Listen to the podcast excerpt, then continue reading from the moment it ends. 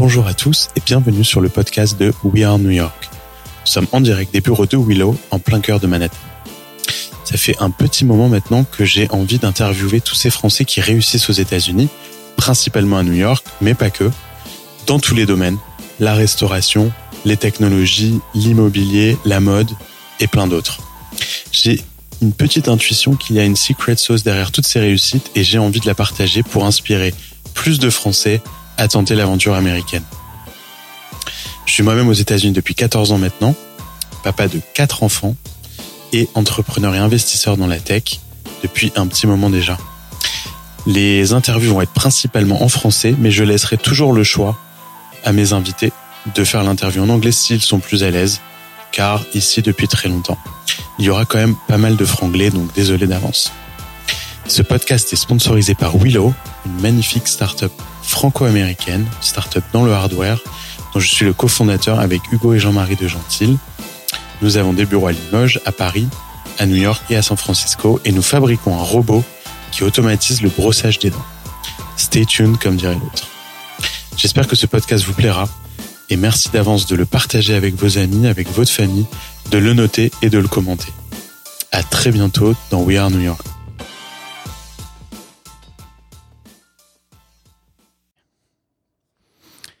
Bonjour à tous, bienvenue dans ce nouvel épisode de We Are New York. Aujourd'hui, je suis ravi d'être en présence de Yann Lequin. Bonjour. Salut Yann. Je suis euh, pour la première fois en dehors des bureaux de Willow. On enregistre depuis les bureaux de Facebook en plein centre de New York. C'était les anciens bureaux d'AOL, non? Ils avaient. Euh, euh, oui, AOL était dans, ces locaux-là. Ils, les occupent toujours un petit peu. C'est un ancien, un ancien grand magasin en fait qui s'appelait Wanamaker il y a longtemps. Ah ok. Je, je savais pas. Mais c'est vrai que c'est un building connu dans le monde de, la tech à New York. Alors Yann, euh, je vais juste te présenter très rapidement et puis après on va, on va rentrer dans le vif du sujet. Euh, un très beau CV, principalement orienté euh, intelligence artificielle. Tu es un des chefs de file du deep learning. tu as monté chez Facebook le FAIR, le Facebook AI Research Lab, il y a 5 ans. C'est ça, hein Oui, presque jour pour jour presque jour pour jour. 5 ans et 2 jours. Eh ben, bon anniversaire. Merci. je sais qu'on les fête hein, chez Facebook, les Faceversary. Faceversary, ouais, c'est ça. T'as dû avoir des ballons à ton bureau. Il y a un, boulon, un ballon en forme de 5. Euh, c'est ça. De mon, bureau, exactement. Donc, euh, alors, on en parlait justement avant de démarrer. Euh, vous avez, avec, euh, avec ton Research Lab euh, chez Facebook, vous avez des, des, antennes un peu, un peu partout. Donc, New York fait partie des grosses antennes avec Menlo Park, Paris, euh, beaucoup de Français, même à New York d'ailleurs, tu me le disais. Euh, Tel Aviv, Montréal, Seattle, Pittsburgh et Londres. Oui. Euh, donc aujourd'hui, c'est ce qui t'occupe la, la, majorité de ton temps, mais tu es aussi professeur à NYU. Oui, et le campus des Noyaux est juste à côté. Juste à côté. Ah, on a juste besoin de traverser la rue. Mon bureau est à 10 minutes à pied, donc c'est assez pratique. Je partage mon temps entre les deux, mais je passe le plus clair du temps à Facebook quand même. Ok. Et donc, bah, justement, on va, on va rentrer directement là-dessus. Donc, tu fais euh, beaucoup de recherches, euh, c'est ce qui occupe la majorité de ton temps chez Facebook. Euh, j'ai vu évidemment pas mal de d'articles, des vidéos sur sur ce groupe chez Facebook, et c'est vraiment de la recherche. Donc parfois appliqué, et souvent d'ailleurs appliqué à, Facebook et au business, j'imagine. Mais comment chez Facebook tu fais, tu arrives à faire la part des choses entre faire de la recherche et faire du travail qui va être appliqué sur euh, du newsfeed, sur des photos, euh, etc. Alors en fait, euh, à faire, on fait de la recherche fondamentale. Euh, on travaille sur euh, les, principes euh, des, systèmes intelligents du futur. Donc c'est vraiment de la recherche très pilotée par la curiosité plus que, plus que par les applications. Et puis on a aussi des, beaucoup de travaux sur des, sujets, des grands sujets de l'intelligence artificielle, comme par exemple la reconnaissance d'images et la vision par ordinateur. Euh, la compréhension de la langue naturelle, les systèmes de dialogue, la traduction, etc. Et ces choses-là, dès qu'on fait des progrès, bien sûr, sont directement applicables à des, à des services de, de, de Facebook. Alors, euh, on est à l'intérieur d'une organisation euh, plus grande qui s'appelle Facebook AI, qui regroupe Facebook AI Research, la partie recherche ouverte fondamentale, et aussi un groupe de recherche appliquée qui s'appelle AML, Applied Machine Learning, et qui nous sert un petit peu de relais pour euh, transférer la technologie vers les groupes de produits. Donc les, groupes d'AML prennent euh, les, les, innovations qu'on produit en reconnaissance d'image et autres et les, les appliquent aux problèmes internes. On, on travaille assez peu en fait euh, à faire directement sur les problèmes de Facebook. Alors justement, comment, quel type d'objectif vous avez en interne pour délivrer vos travaux de recherche à des équipes produits? Euh, Est-ce que vous avez des objectifs clairs en termes de, euh, de roadmap, euh, par exemple, ou tu es complètement libre avec ton groupe de, de travailler sur les, les sujets qui t'intéressent et si ça s'applique, tant mieux? Alors c'est un peu une combinaison, c'est-à-dire il y a des, des gens euh, à faire qui couvrent un petit peu tout le spectre. Alors déjà à faire il y a environ un peu plus de 200 personnes et environ la moitié de chercheurs et l'autre moitié d'ingénieurs qui, qui travaillent de pair avec les, les chercheurs pour, euh, pour faire avancer les choses. Et euh, une bonne partie des chercheurs travaillent sur des projets à très long terme dont les applications peut-être euh, ne, seront pas visibles avant euh, 2, 3, 5, 10 ans, on ne sait pas très bien. Euh, il y a des travaux sur lesquels je, me concentre, par exemple, sur ce qu'on appelle l'apprentissage auto-supervisé, qui peut-être n'auront pas d'application avant, avant peut-être 5 ans. Et puis il y a aussi des projets qui sont, euh, disons, dont l'application est un petit peu plus prédictible. Donc par exemple, si euh, on, trouve une nouvelle méthode pour améliorer la, traduction automatique, euh, on peut travailler avec les groupes de, de, de, développement et de produits pour que euh, les systèmes de traduction de, de Facebook soient, soient améliorés euh, en l'espace de quelques mois. Donc Facebook fait environ, je crois, 6 milliards de traductions par jour. En général, c'est des posts, des, des, choses comme ça.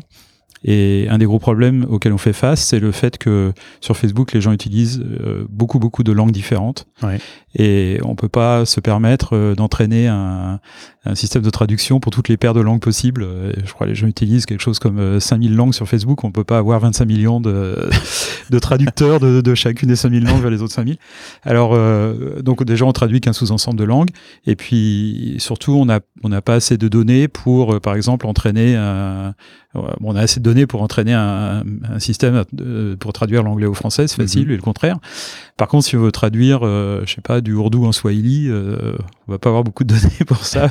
en fait, pas du tout.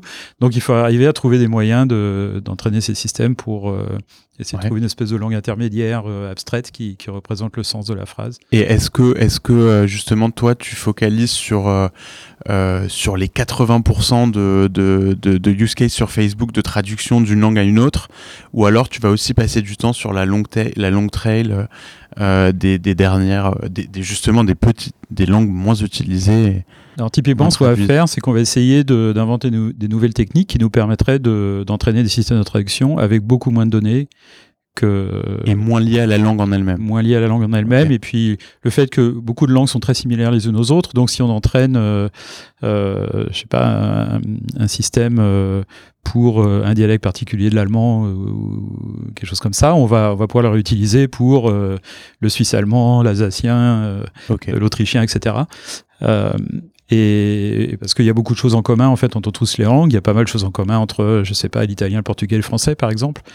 Euh, donc les familles de langues comme ça, on peut on peut essayer de trouver des d'exploiter de, de, les redondances entre les entre les langues pour pour pour avoir besoin de moins de données pour entraîner ces systèmes. Mais tout ça c'est un peu du sujet de, de la recherche. En fait, on a un, un projet de recherche qui est qui est euh, qui est vraiment intéressant euh, à Paris qui a montré récemment qu'on pouvait même euh, produire des systèmes de traduction sans avoir aucune donnée de texte parallèle entre deux textes. C'est-à-dire que euh, euh, si on a un, corpus de, de textes assez important dans une langue, euh, la langue numéro 1, et puis un autre dans la langue numéro 2, on peut, on a ces techniques, ce qu'on appelle les techniques de, de, de, de plongement, embedding en anglais, qui permettent en fait de représenter chaque mot ou chaque phrase ou configuration de mots, enfin séquence de mots, par un, un vecteur, c'est-à-dire une liste de nombres. Mm -hmm. Et euh, simplement avec la, la, structure de la langue, on peut euh, associer à chaque mot un, un, vecteur. Et ce qui va se passer, c'est que les, des mots qui jouent des rôles similaires dans la phrase et qui ont des sens similaires vont euh, avoir à la fin des, des vecteurs qui sont euh, similaires les uns aux autres. C'est en comparant les nombres, les vecteurs vont être assez voisins. Donc on fait ça pour une langue, on fait ça pour une deuxième langue, et puis ensuite une langue est caractérisée par une espèce de nuage de vecteurs, si vous voulez. Mmh. et Et euh, on essaie de trouver ensuite une espèce de transformation qui transforme le nuage de vecteurs d'une langue euh, au nuage de vecteurs de l'autre langue. Et automatiquement, on obtient une espèce de dictionnaire. Donc on peut produire un système de traduction sans avoir jamais eu de texte parallèle entre les deux langues, ce qui est assez extraordinaire. Et ça, c'était le fruit de ta recherche? Alors c'est pas ma recherche personnelle, non, c'est la recherche de, chercheurs qui travaillent à, faire. Euh, enfin, de votre groupe de, de, de, nos, de nos groupes, mais moi je vais pas participer à cette recherche-là directement. Euh, c'était le groupe de Paris. C'était euh, en fait même un étudiant en doctorat à Paris, particulièrement, qui s'appelle Guillaume Lample, mhm. qui fait son doctorat avec un, un, contrat cifre. En France, on peut faire son doctorat dans l'industrie, en résidence dans l'industrie, en travaillant avec des chercheurs de Paris et de New York. Euh, qui, a, qui a mené à bien ce, ce projet. Il a, ce, ce, projet, ce, ce travail d'ailleurs a gagné un prix à un grand congrès de. Bah ouais, ouais ça, ça paraît euh, en plus applicable euh, à l'échelle de Facebook. C'est, c'est, oui. ça prend une dimension exceptionnelle. Et, et, et justement, quand, euh, quand on voit le, le le genre d'application de votre travail de recherche chez Facebook. Euh, et, je crois avoir lu dans des interviews que, que c'était justement la, la, grosse, euh, le gros débat pour toi de, de, rejoindre Facebook ou pas au début, pour savoir si tu allais avoir la liberté suffisante euh, pour, pour faire tes recherches et, et, étudier ce qui t'intéresse. Et ça a l'air d'être le cas, justement. Alors, cinq ans plus tard, est-ce que tu as l'impression que, que ce groupe de recherche à l'intérieur d'une multinationale comme Facebook euh, déjà est une réussite. Euh, J'imagine mal que tu me dises non parce que ça fait 5 ans, c'est que ça se passe bien. Mais est-ce que ça a dépassé tes attentes? Est-ce que tu, du coup, tu étais content d'avoir fait, confiance à, à Mark Zuckerberg? Euh, oui, tu as donné une liberté totale? Tout à fait. Donc j'ai eu des discussions avec Mark Zuckerberg et puis euh, Mark Schreffer qu'on appelle Schrepp euh, dans Facebook, c'est le, le, le, Chief Technology Officer de Facebook. Euh, et euh, les, discussions portaient sur la, la nature et l'organisation d'un laboratoire de recherche. Donc moi, je voyais ça euh, comme euh, une organisation séparée, c'est-à-dire qu'on a besoin de, d'isoler un petit peu les chercheurs de, des, des, des demandes des produits si on veut qu'ils puissent gamberger et, ben un peu changer la manière dont on voit les choses et innover, penser un petit peu à long terme. Donc c'est l'avantage d'avoir un laboratoire de recherche qui, qui soit une, une, organisation séparée, par opposition à avoir des chercheurs qui sont dans les groupes d'ingénierie et qui, qui, qui, qui ont peu de ressources et qui peuvent finalement avoir des ressources, mais qui doivent délivrer de toute façon du travail pour les équipes produits. Voilà, et dont la laisse est assez courte. Bien sûr. Euh, donc ils ont compris la, valeur de ça, et en fait ils m'ont un petit peu donné carte blanche pour organiser ça de la manière dont je pensais était la meilleure. J'ai passé euh, une grande une grande partie de ma carrière dans l'industrie avant. J'étais euh, j'ai commencé ma carrière bon, après l'université, un doctorat et un postdoc au Canada, je suis venu aux États-Unis. Euh, dans le New Jersey, pas très loin de, de New York. Et j'ai commencé ma carrière au, Bell Laboratories, qui étaient les, les, Bell Labs, qui étaient les laboratoires de recherche de la compagnie AT&T, hein, la grande compagnie de, de, téléphone. C'était là où il fallait être à l'époque. C'était là où il fallait être à l'époque. C'était le, le, le, labo industriel euh, par excellence, hein, qui a inventé en fait une grande partie des technologies du monde moderne. Ouais. Télécommunications. Euh, télécommunications, mais pas seulement, aussi en informatique. Hein, le langage C, C++, le système Unix, tout ça, ça vient de, Bell ça vient de Bell Labs. Et puis bon, sans compter le transistor euh, les cellules solaires, euh, les caméras CCD, tout ça quoi. Euh, donc c'était un endroit un peu mythique où j'ai fait pas mal d'innovations qui en fait ont un impact maintenant. donc c'est la raison pour laquelle on entend parler beaucoup de deep learning en ce moment, c'est c'est dû au fait qu'on a pu euh, appliquer des, des, inventions que, que j'avais faites à l'époque, hein, fin des années 80, début des années 90. Et tu faisais plutôt de la recherche chez Bell Labs? C'était de la recherche, oui, oui. Donc, euh, tu toujours, as toujours été finalement dans, été chercheur, dans, la, dans, la, recherche. Dans la recherche. Donc, j'avais eu un peu l'expérience de l'organisation d'un laboratoire de recherche dans l'industrie, de ce que ça voulait dire d'avoir euh, une organisation qui, euh, qui était d'abord stable, c'est-à-dire ce qui est très important pour les chercheurs, c'est la stabilité. Parce que comme on travaille sur des projets à long terme, euh, c'est très important d'avoir euh, une stabilité, de pas de pas être à, à merci de financement, merci de financement, de d'avoir de, grappillé de l'argent partout. Donc euh, donc j'ai pensé que c'était très important d'avoir un labo de recherche qui certes soit relativement isolé des, des besoins immédiats des produits, mais qui ait des liens avec euh, les groupes d'ingénierie et de développement pour pouvoir un impact sur la compagnie, pour avoir un impact sur la compagnie. Parce que si euh, si on a une espèce de tour d'ivoire isolé et qu'on ne peut pas avoir d'impact sur la compagnie, c'est pas euh, c'est pas soutenable très longtemps. C'est-à-dire sûr. que au bout d'un moment, la compagnie va se demander pourquoi elle dépense tous ces millions. Alors, ce qui ce qui est intéressant. Euh, quand je, je réfléchis à ce qui s'est passé ces cinq dernières années, c'est qu'on a eu un énorme succès aussi bien dans l'impact intellectuel sur la, la communauté de la recherche, c'est-à-dire qu'on a apporté des innovations qu'on a publiées dans les, les, les revues et les congrès, euh, Tout le monde utilise, du que coup. tout le monde utilise. que On, tout le monde a accès. On, on distribue notre code en open source, euh, donc c'est utilisé par des, des, des, des centaines et des milliers de, de, de startups, etc., qui utilisent notre code. Euh, et par ailleurs, on a eu un énorme impact aussi sur la, sur la compagnie. C'est-à-dire que si on retire euh, le deep learning ou l'intelligence artificielle de Facebook aujourd'hui, euh, tout s'écroule. C'est ce que j'ai lu justement cette semaine.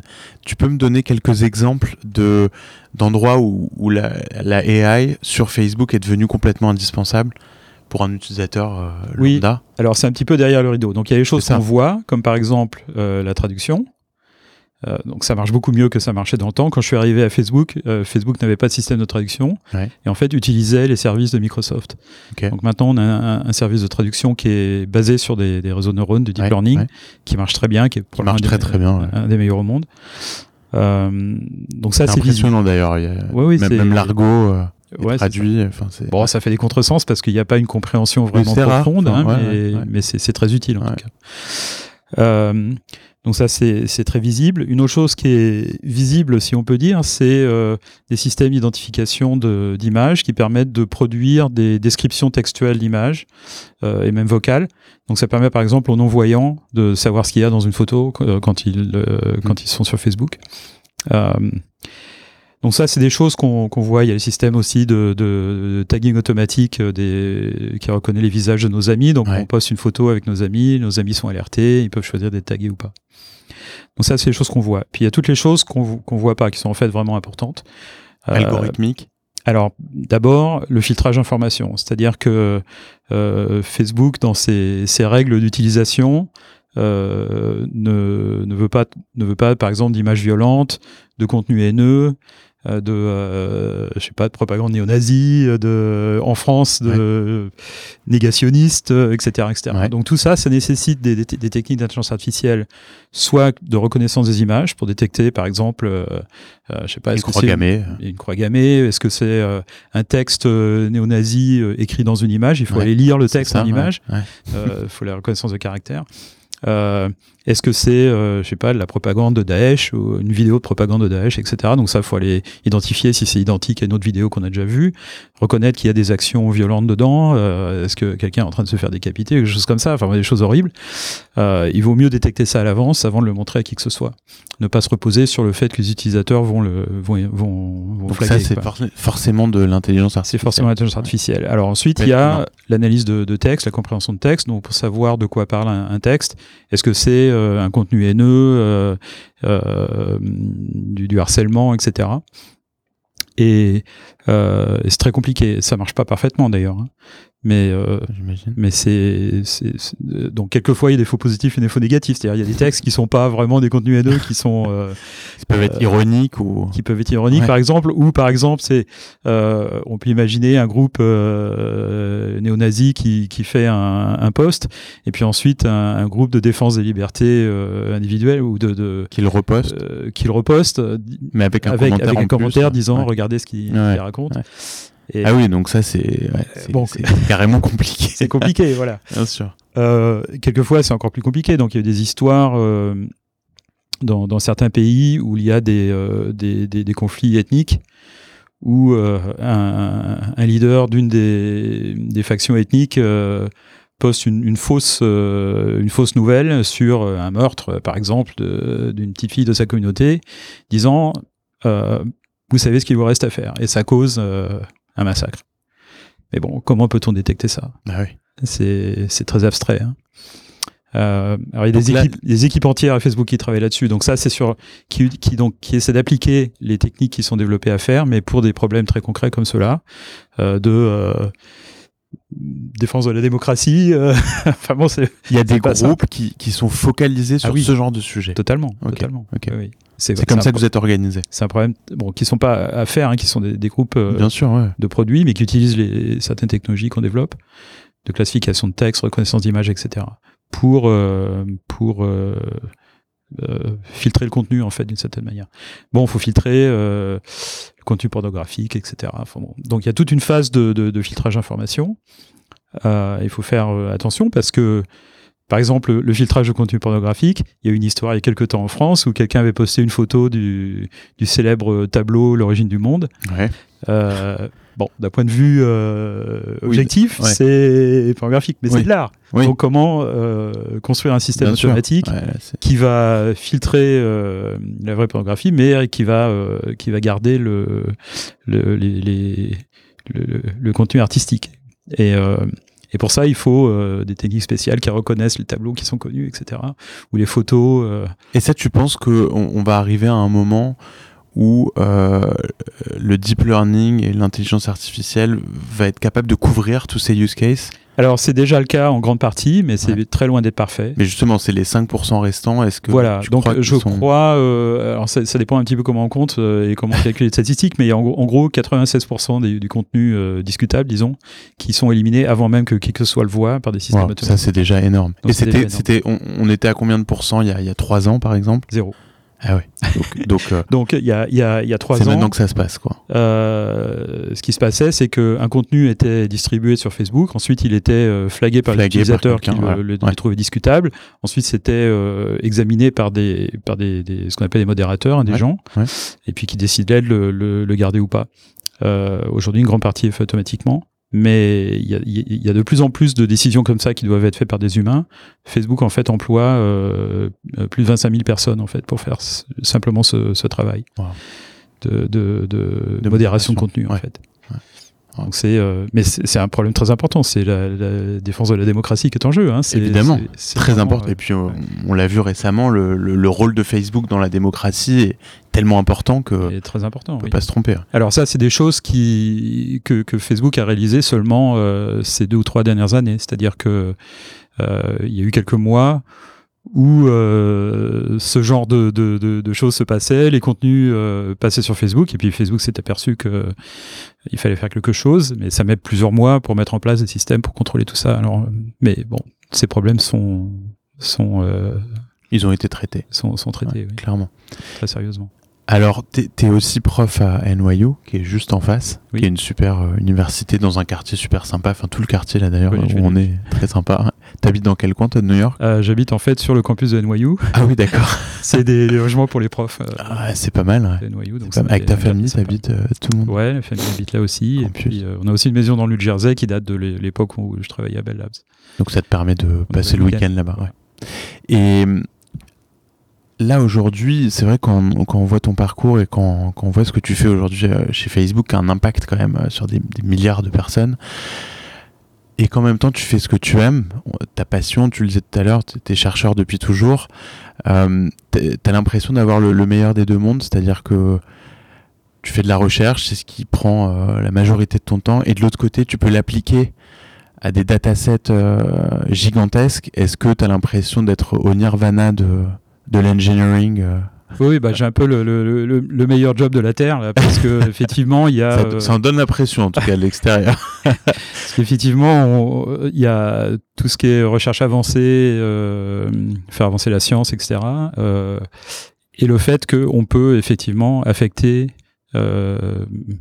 euh, plus de 2 milliards de gens, enfin 2,2 milliards de gens dans le monde avec la technologie qu'on développe. Euh, et euh, permettre à ces gens de, de, de, de, communiquer les uns avec les autres et puis jouer un rôle important aussi dans la, effectivement la, la défense de la démocratie, l'organisation de la société, etc. Il euh, y a des problèmes, euh, euh disons, éthico-philosophiques euh, attachés à ça qui sont pas simples Bien du sûr, tout, bon, qui ouais. sont pas du tout ma spécialité. Heureusement, il y a des groupes Facebook qui réfléchissent à ça, qui sont plus spécialisés dans la question. Mais il y a des des questions vraiment intéressantes de l'impact de la technologie sur la, société dans ce domaine-là.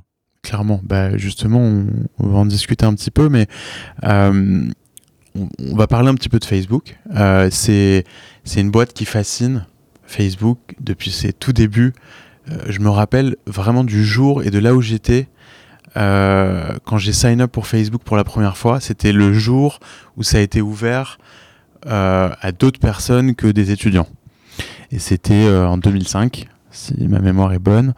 je m'en rappelle comme si c'était hier, je sais pas pourquoi ça m'a marqué mais euh, ça a toujours fasciné. Facebook, euh, aussi bien la, trajectoire business que l'histoire de la création de, Facebook, euh, que la boîte que c'est devenu aujourd'hui, que les rachats d'Instagram et, d'autres boîtes qui ont eu un impact énorme aussi sur la croissance de Facebook et sur l'image. Comment tu expliques ça, toi, que, que, que, Facebook est une boîte si fascinante et si différente des autres Et aussi pour les employés d'ailleurs. Enfin, beaucoup de monde a envie de venir travailler chez Facebook. Il y, y a forcément quelque chose qui attire derrière. Alors, il y a quelque chose qui est assez intéressant à Facebook que je n'ai pas rencontré dans d'autres euh, compagnies pour lesquelles j'ai travaillé, qui est que les, les, les, dirigeants et les managers de manière générale sont des gens sympas. C'est-à-dire que euh, c'est une, une, compagnie très humaine.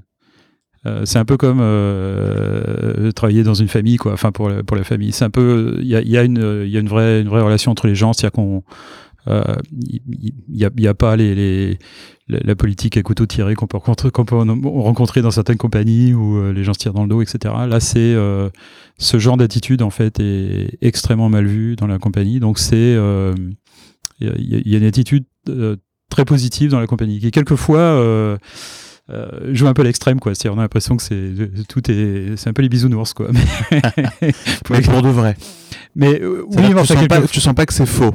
Tu sens que c'est vraiment la, ça fait partie de la culture ça de. fait partie de, la, culture, mais du, mais du coup, ça rend l'organisation un petit peu vulnérable justement quand les quand c'est pas le cas. Euh, mais euh, mais mais l'atmosphère est vraiment vraiment sympathique. Euh, et puis les, les, gens euh, se, se voient comme euh, remplis d'une mission en fait de connecter les gens les uns avec les autres. Alors évidemment, il y a tout un tas d'histoires qui courent sur Facebook sur les motivations, la direction, etc. Bon, on peut interpréter ça comme on veut. Vu l'intérieur, la vision est extrêmement différente que ce qu'on peut lire dans la presse. Mais euh, bon, ce qui est clair, c'est que Facebook est devenu, euh, euh, disons, dominant dans certains, certains domaines, dans certains pays, etc. Et donc pourrait avoir un énorme impact sur les opinions, etc. Et inévitablement, ça, ça, fait, ça fait réfléchir les gens, ça fait, ça fait peur quelquefois. Est-ce que tu as senti qu'il y a eu un, un changement ces 6-9 derniers mois, même en interne par rapport à toutes ces, toutes ces, toutes ces discussions euh. Ah bah clairement, oui. Euh, il y, a, y, a, beaucoup de... Alors déjà, il y a eu euh, un changement d'attitude assez clair vis-à-vis de l'explication du fonctionnement de, de Facebook à l'extérieur. C'est-à-dire que jusqu'à jusqu'aux élections présidentielles américaines de 2016, Facebook essayer de, de, de, se rendre utile pour les gens, mais sans vraiment expliquer comment il fonctionnait. Mais il y a dû y avoir euh, l'éducation, une, grande, euh, bon, simplement les, les, les, témoignages de Mark Zuckerberg au Congrès américain, par exemple, euh, etc. Euh, où on a dû expliquer aux gens, euh, c'est pas si simple que ça en fait, de, de, de, de, faire les, les opérations d'une une compagnie comme ça. Et quelquefois, il semble, il semble que il y a des intentions, mais qui sont en fait pas pas du tout vraies. C'est l'effet de l'utilisation de la plateforme par des gens à des peu fins, ou à des, à des fins euh, pécuniaires ou et vous l'aviez pas vu pas vu venir ça j'imagine? C'est la réalisation de ça est venue trop tard c'est-à-dire que oui, par exemple, l'ingérence euh, de, de, russe, euh, russe sur les sur l'élection, sur l'élection, compliqué de la prévoir. Ouais. Euh, il y a eu une, une réalisation de, de, ce qui se passait en fait après l'élection présidentielle. Mhm. Immédiatement, la compagnie a pris des mesures pour éviter que le même genre de choses se reproduisent pour l'élection présidentielle française et pour les élections allemandes. Donc, il n'y a pas eu ce genre d'histoire pour ces élections-là parce que Facebook a pris des mesures. Ouais.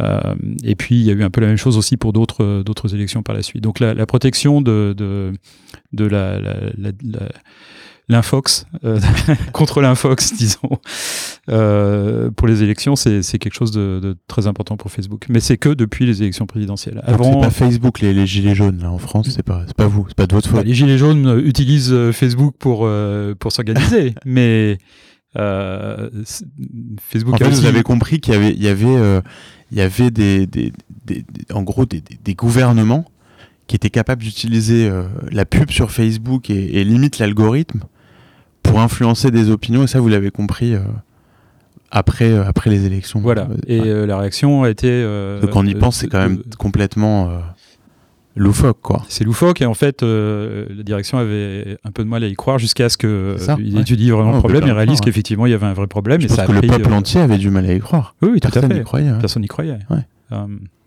Est-ce que toi, tu as été impliqué ou ton groupe sur des, des justement des euh, la manipulation de, du contenu, que ce soit des posts ou des, des pubs, après ces événements? Alors non, c'est très indirect. C'est-à-dire que nous, on travaille sur la recherche fondamentale, donc on, on développe des techniques, par exemple, de, de- qui permettent de savoir si un texte euh, parle d'un sujet Ouais. ou un autre.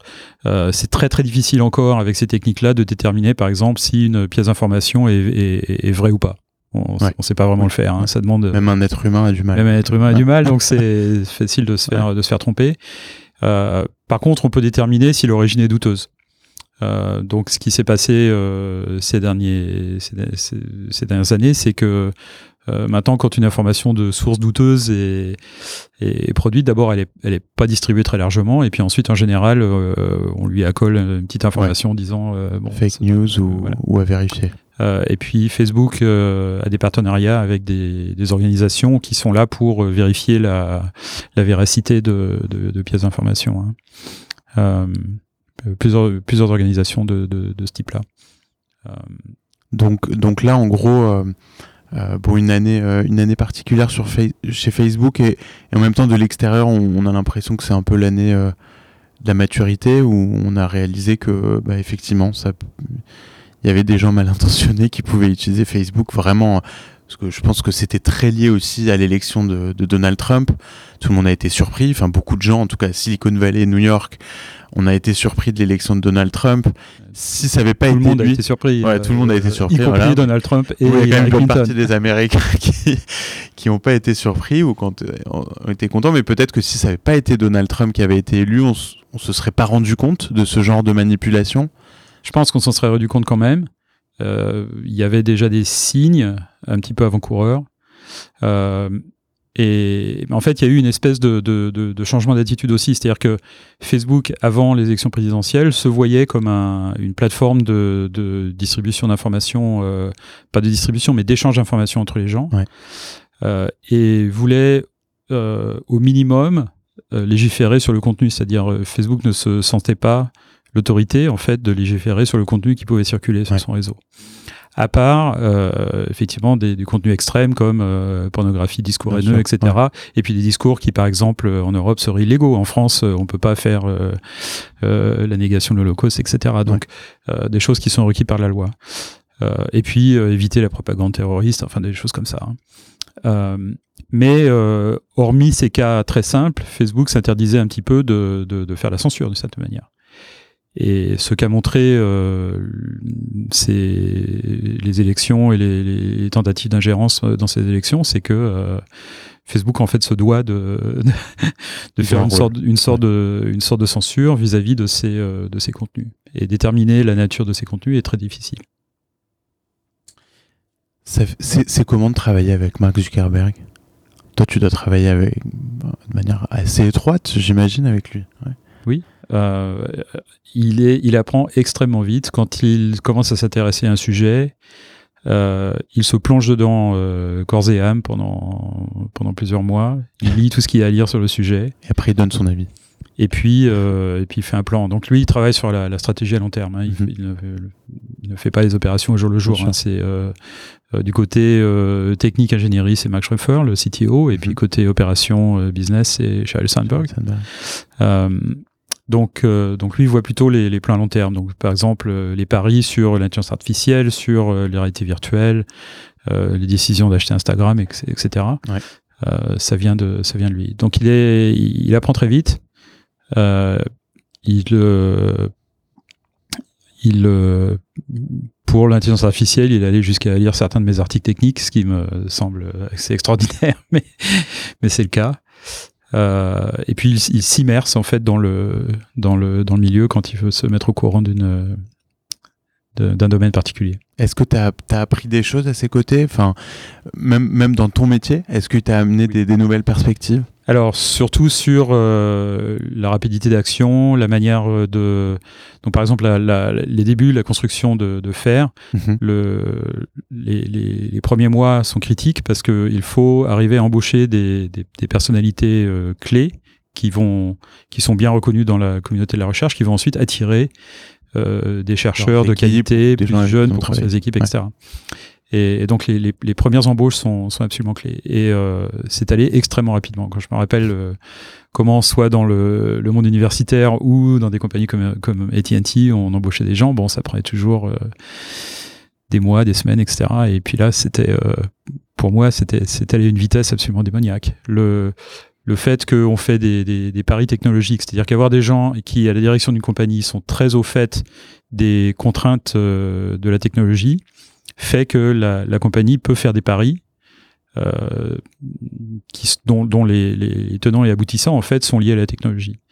Euh, donc savoir de quoi sera capable la technologie dans, dans 2-3 ans, ou dans 5 ans, ou dans 10 ans, euh, c'est quelque chose qui n'est pas donné à tout le monde. Et c'est ça qui fait en fait que une compagnie comme Facebook peut préparer l'avenir.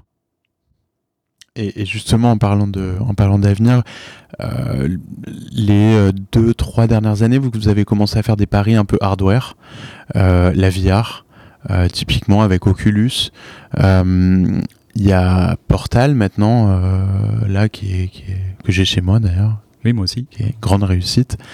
et d'un niveau Enfin, le, j'étais vraiment impressionné par le hardware en lui-même.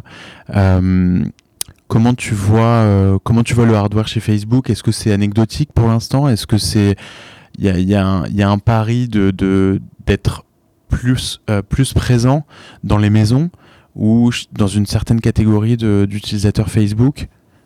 Alors, c'est sûr que le, la production de comment dire de consumer electronics quoi comme on dit en anglais de, de, de tu peux parler en anglais de, produits euh, matériels. Physiques physiques euh, c'est quelque chose d'un peu nouveau hein, pour Facebook. Il, y a, il, y avait eu des, des, tentatives euh, il y a quelques années de faire un, un téléphone mobile, par exemple, qui est, qui est pas qui est pas très réussi en fait.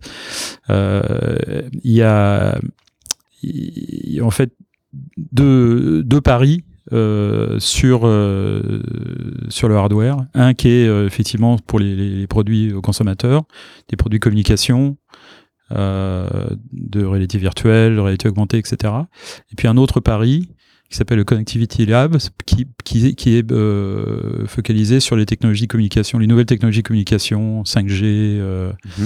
euh, ces infrastructures, radio à 60 GHz, etc. Ouais, ouais. distribution d'Internet avec un minimum d'infrastructures, ce qui permettrait de distribuer l'Internet à des, des, régions du monde qui pour l'instant n'y ont pas accès.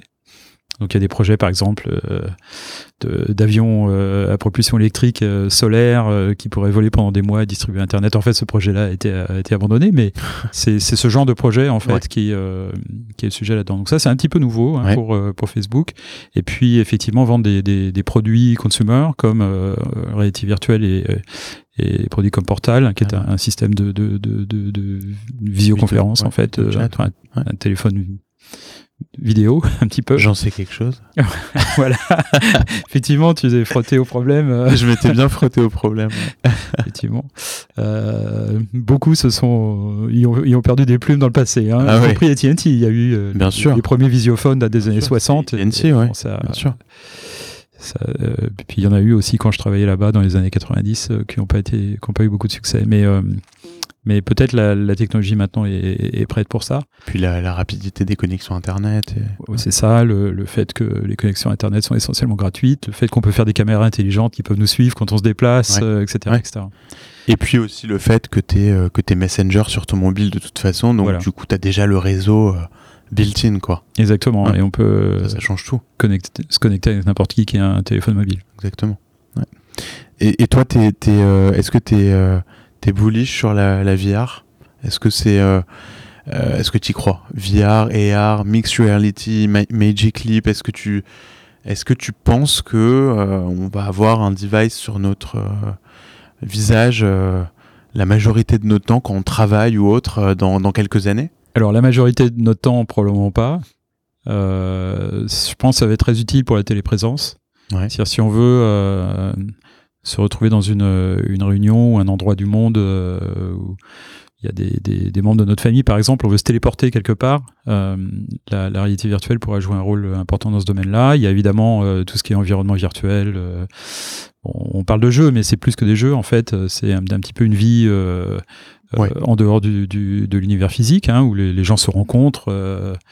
un peu comme Second Life. Je sais pas si tu as connu. Ouais, c'est ça. Donc il y, a, y, a, Second Life, il y a Improbable Ontario, il y a, y a tout un tas d'environnements de, virtuels comme ça qui sont en train d'apparaître.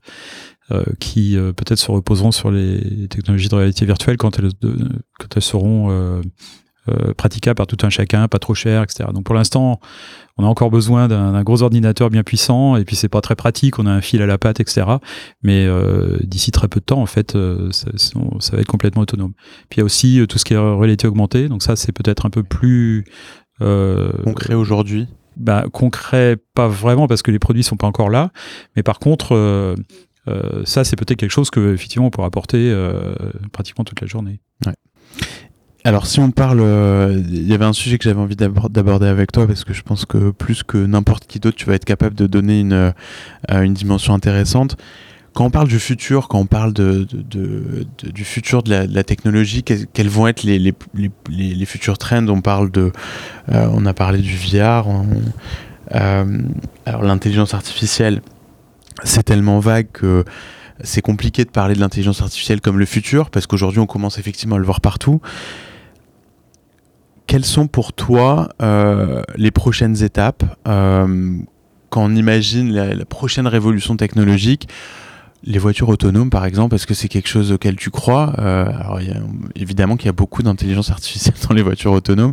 Où on en est là-dessus? Est-ce que ça, c'est un des domaines auxquels tu as confiance prochaines années Ça fait aucun doute pour moi que les voitures autonomes euh, vont se généraliser. La, question, c'est combien de temps ça va prendre. C'est-à-dire que euh, il y a des, des prévisions un petit peu optimistes.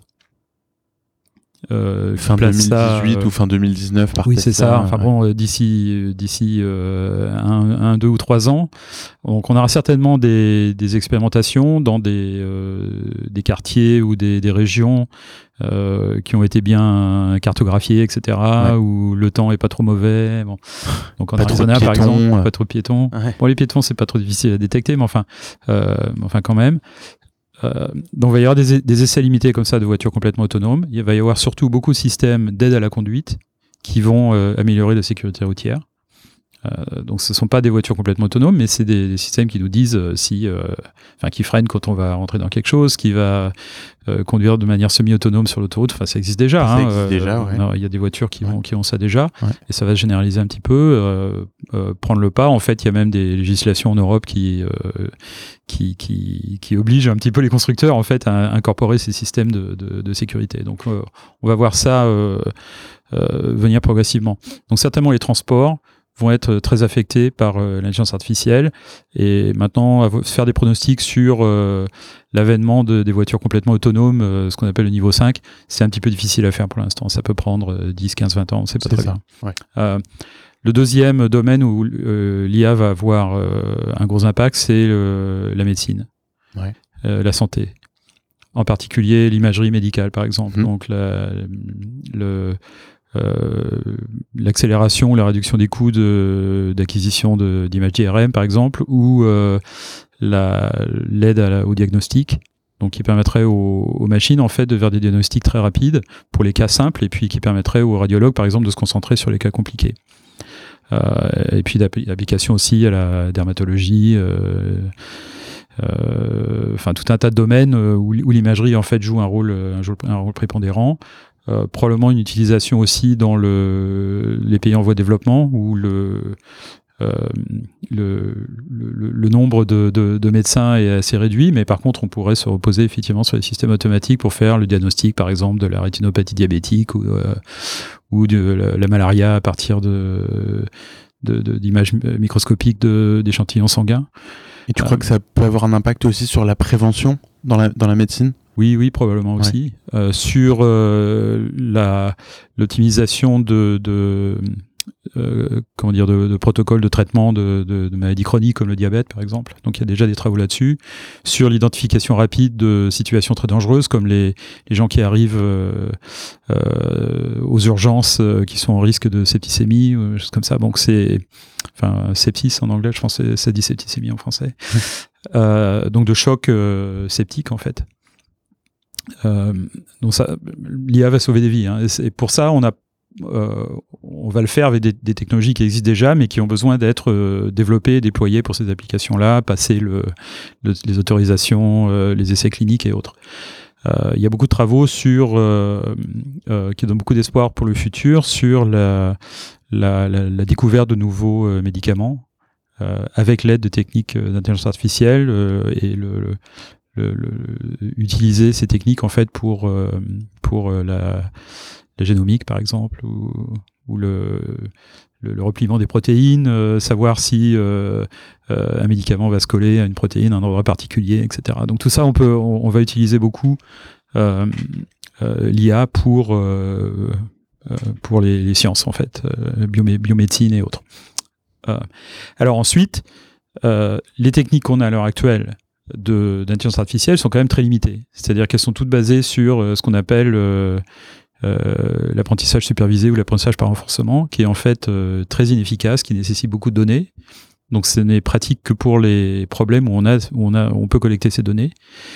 Mais ce qu'on voudrait, c'est euh, avoir des machines qui apprennent un petit peu plus comme les, les, les humains, les animaux, principalement par observation. Et ça, on ne sait pas le faire. C'est là-dessus qu'on travaille ici. C'est là-dessus que je travaille personnellement. un grand sujet. Oui. euh, Ok, super. Euh, alors, euh, pour, on va, on va essayer de, de, de, finir dans pas trop longtemps parce que je sais que tu dois partir. Deux, trois dernières questions avant que, avant qu'on s'arrête. T'es à New York, alors que tout donne l'impression que, que tu serais encore mieux dans la Silicon Valley finalement. Tu seras entouré de, de, de plus de tes pairs, en tout cas qu'ici probablement. Euh, au lieu d'être à NYU, tu aurais pu être à Stanford. Euh, Qu'est-ce qui fait que tu as choisi New York? Alors, euh, j'ai pas choisi New York, c'est plutôt, disons, la région qui m'a choisi. C'est-à-dire que euh, Bell Lab, c'était. Euh... Bell Lab, c'est dans New Jersey, Jersey c'est à ouais. peu près euh, une, 70 km au sud de New York, hein, enfin, disons 50 miles, hein, à peu près une heure en voiture de New York. Euh, et euh, donc, j'avais fait un postdoc à l'université de Toronto. Mmh. Et j'étais recruté par Bell Labs, qui, qui était intéressé par mes travaux de l'époque. Et, et, donc je suis, je suis allé, donc à l'époque on avait deux, deux bébés. Euh, le premier était né en France et puis euh, le deuxième au, au, Canada en fait. Ouais. Et on a décidé d'aller aux États-Unis, peut-être d'y passer un an ou deux, deux ans maximum, et ensuite retourner en France. Bon, finalement, ça fait 30 ans qu'on est aux États-Unis. Et t'as jamais bougé de New York, New Jersey? Non, toujours dans cette région-là. T'as jamais été attiré par la, la vallée ou... Alors, euh, j'imagine que tu voyages euh, régulièrement. Oui, ouais. alors attiré, oui ou non. C'est-à-dire que par exemple, j'ai quitté AT&T en 2002 hum. Et j'ai rejoint un laboratoire euh, de recherche de la compagnie japonaise euh, NEC, NEC, qui est à Princeton. Et la semaine après que j'arrive à que je commence à NEC, je reçois un coup de téléphone de Larry Page. Donc c'était euh, début 2002. Hein, CEO de Google. Le, le, enfin, il est maintenant le, le, le, CEO de, de Alphabet, hein, qui est la, la, oui, la compagnie, la, la, maison mère, la de, maison Google, mère de, de Google ouais. et, et d'autres. Mais à l'époque, euh, mais à l'époque, c'était les débuts de Google en plus. C'était les débuts de Google. En fait, Google est une compagnie avec 600 employés à l'époque. Enfin, 600 employés quand je suis rentré dans le bâtiment le matin et probablement 650 quand je suis sorti le soir. mais en 2002. En 2002. Ouais. Euh, donc c'était les tout débuts. Il n'y avait pas Gmail, il n'y avait pas les publicités, il n'y avait pas de source de revenus en fait. Euh, mais c'était clair que Google allait devenir une, une compagnie euh, avec beaucoup de succès. Et euh, Larry Page m'avait contacté parce qu'il cherchait un directeur pour son laboratoire de recherche. Et il me connaissait parce que j'avais travaillé sur un, un projet qui s'appelait Déjà Vu, DJVU. En fait, c'était prononcé à la française, qui était un projet de, un système de, compression d'images pour la distribution de documents euh, scannés. C'était euh, dans les premiers jours de l'Internet, les premières années de l'Internet, où une grande partie du, savoir humain était encore sur papier, et donc il fallait un moyen de pouvoir scanner les documents et les distribuer. Et puis les technologies de l'époque, euh, PDF et autres, n'étaient pas du tout appropriées. Et j'avais fait un speech à, à Stanford en 97-98 Larry Page était encore étudiant, était dans la salle et avait été impressionné par ça, donc, donc il m'appelle. Euh, euh, euh, je l'avais rencontré une fois ou deux après, par, la, par la suite, disant voilà, on cherche un, directeur pour notre labo de recherche. J'ai passé une interview là-bas et puis bon finalement j'ai décidé de pas rejoindre Google parce que ma famille ne voulait pas déménager en Californie d'une part. Ta femme est française? Ma femme est française. mes enfants à l'époque étaient euh, au lycée, euh, à l'école, etc. Ils ont dit euh, ouais, vous pouvez déménager, mais nous non. Et ça joue, hein, ça voilà. joue dans les décisions. Bon, bon, il y avait d'autres d'autres éléments pour ça, d'autres facteurs. En fait, principalement, je voulais, je m'intéressais, je voulais faire de la recherche en intelligence artificielle, en neurosciences, en robotique, etc. Et dans une compagnie de la taille de Google à l'époque, c'est pas possible de faire de la recherche. En fait, on ne, on ne, peut faire de la recherche à long terme que dans une, une grande compagnie qui ne qui n'est pas en train de se battre pour sa survie. Donc je c'était pas le c'était pas le, genre de, Donc fondamentalement même si tu avais été euh, célibataire à l'époque, euh, tu penses que tu serais pas je, tu serais pas allé chez Google? Je pense pas non parce que je pense que j'étais trop attaché à, à la, recherche fondamentale. Et aujourd'hui 16 euh, ans plus tard sans regret? Aucun regret, aucun regret. Absolument aucun regret. Euh, donc je ne suis pas resté à NIC très longtemps. Je suis euh, donc devenu prof à NYU en 2003 et, euh, on a attendu que nos enfants finissent le lycée pour en fait déménager à New York. en tout cas pendant la semaine, on est en grande partie dans le New Jersey quand même toujours. et et c'est ça qui m'a fait rester dans la dans la région. Et, quand, quand tu as monté Faire chez Facebook, est-ce qu'on t'a demandé d'aller euh, de démarrer ce groupe euh, à Menlo Park ou, Alors c'est assez amusant, c'est-à-dire que la première fois que j'étais contacté par, euh, par Mike Schaeffer et Mark Zuckerberg, c'était à la fin de l'été 2013. donc Marc m'a expliqué en fait ses, ses, plans de développer une activité en intelligence artificielle et m'a demandé est-ce que, tu, est-ce, que, est-ce que tu pourrais nous aider? Je dis bah oui peut-être mais pas comme employé parce que je me vois pas déménager en Californie et je me vois pas euh, quitter mon mon poste de, prof euh, NYU, parce qu'à long terme je me vois comme euh, chercheur universitaire. Il me dit bon. Euh, et puis il, me il, me recontacte deux mois plus tard. Je devais faire un voyage en Californie pour une autre raison. Puis il me dit, son, son assistante me dit, bah viens un jour plus tôt et puis viens dîner chez moi en tête à tête. C'est là qu'il m'a un petit peu expliqué en plus, en détail ce qu'il voulait faire, ses, plans. Je lui ai expliqué euh, comment je pensais qu'on pouvait organiser un laboratoire de recherche. J'ai passé la journée à Facebook le lendemain où j'ai rencontré les équipes qui à l'époque travaillaient un petit peu là-dessus. Et puis à la fin de la journée, il, m'a fait une offre et je lui ai dit j'ai deux conditions, c'est que je, je quitte pas mon, mon, poste de prof à NYU, donc je reste à NYU à temps partiel, et par ailleurs, euh, je reste à New York. Il m'a dit ok. Alors j'ai dit je signe où? Et voilà, cinq ans plus tard. voilà. incroyable. Incroyable. Et alors, euh, juste pour conclure, peut-être, en essayant de mettre euh, ta modestie de côté, parce que là, on, l'entend vraiment, c'est, quand tu quand tu me parles, on a l'impression que que tout coule de source, que c'est simple. Quand tu parles d'intelligence artificielle, on, on a l'impression que ça a toujours existé, etc. Mais il euh, y a, y a il y a beaucoup, beaucoup, beaucoup d'intelligence derrière, euh, derrière ce que tu fais et beaucoup de talent. Comment tu expliques ta secret sauce? Comment t'expliques euh, l'excellence euh, de l'engineering français en, espérant que, que tu as, tu as remarqué comme moi qu'il y avait énormément de Français à des niveaux de plus en plus élevés maintenant dans toutes les grandes boîtes de la vallée et de New York. Oui. effectivement, et puis on en parlait juste avant l'interview. Comment t'expliques ça? Qu'est-ce qui fait que qu'on est si fort, euh, les, ingénieurs français, euh, euh, aujourd'hui partout dans le monde? On a des, on a des bonnes formations d'ingénieurs et de scientifiques en France. Hum. et un système éducatif qui qui sait, disons, recruter les, meilleurs talents sans trop de, de, de, de conditions de euh, financière des parents, des choses comme ça. Alors évidemment, euh, c'est pas c'est pas parfait, c'est très loin d'être parfait en France, mais c'est quand même bien meilleur qu'aux États-Unis de ce côté-là. Parce qu'aux États-Unis, on a une sélection un peu déjà par l'argent avant de pouvoir. Il y a euh, beaucoup de sélection par l'argent, par la région dans laquelle on habite, les écoles dans lesquelles on peut aller. Il y a une une division sociale. la qualité des écoles dépend beaucoup de la communauté dans laquelle on habite, donc c'est à un degré beaucoup beaucoup plus élevé qu'en France. Mhm. donc c'est l'éducation est-ce que tu penses que culturellement, il y a des explications qui font que les Français sont des super employés euh, ici? Euh, Culturellement, peut-être aussi. En fait, le fait que je pense qu'on a une culture un petit peu plus large euh, quand on finit le, lycée et certainement l'éducation supérieure en France, qui nous permet peut-être d'avoir une vision du monde un peu plus un peu plus large que que l'éducation américaine, qui est en général assez spécialisée. Euh, enfin, ça dépend. Ça dépend un petit peu du, type de formation qu'on suit. Euh, il y a par contre euh, peut-être un inconvénient au système français qui est la, compartimentalisation, si hmm. c'est un mot français correct,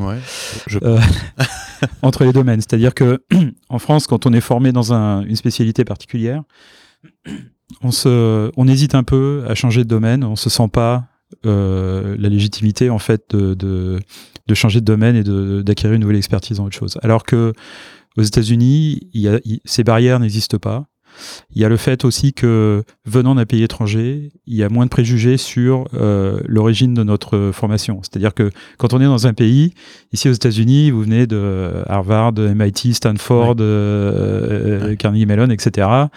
Euh, bon, et puis en France, vous venez de euh, Polytechnique, euh, Normal Sub, Centrale et autres, euh, ça vous établit. Moi, je ne venais, je ne venais pas d'aucune de ces écoles. Hein. J'ai fait une école ingénieur. à l'université de Pierre et Marie Curie. Bah, ça, c'était pour mon doctorat, mais avant ça, j'ai fait une, une école ingénieur qui s'appelle Lessier, ESI 2E, qui est une école en 5 ans avec préparation intégrée. donc pas une des, des cinq top, quoi. Et venir aux États-Unis fait que, ou à l'étranger, fait que on vous juge sur pièce et, pas trop sur euh, votre pédigré. C'est vrai, c'est vrai. mais, mais effectivement, la, je pense la, la, la, culture, la formation euh, en France euh, fait que bon, on est bon en maths en, en France. Quoi. ça aide. Ouais, c'est vrai que ça aide. Eh ben écoute, merci beaucoup Yann pour ce moment de partage. C'était un plaisir. Très très agréable. Et si vous avez été inspiré par cet épisode, n'hésitez pas à noter euh, le podcast We Are New York sur iTunes et votre application de podcast favorite. 5 étoiles, ça nous aide beaucoup pour être découvert par encore plus de monde. Merci à tous. Merci Yann, à très bientôt. Merci. Au revoir. Au revoir.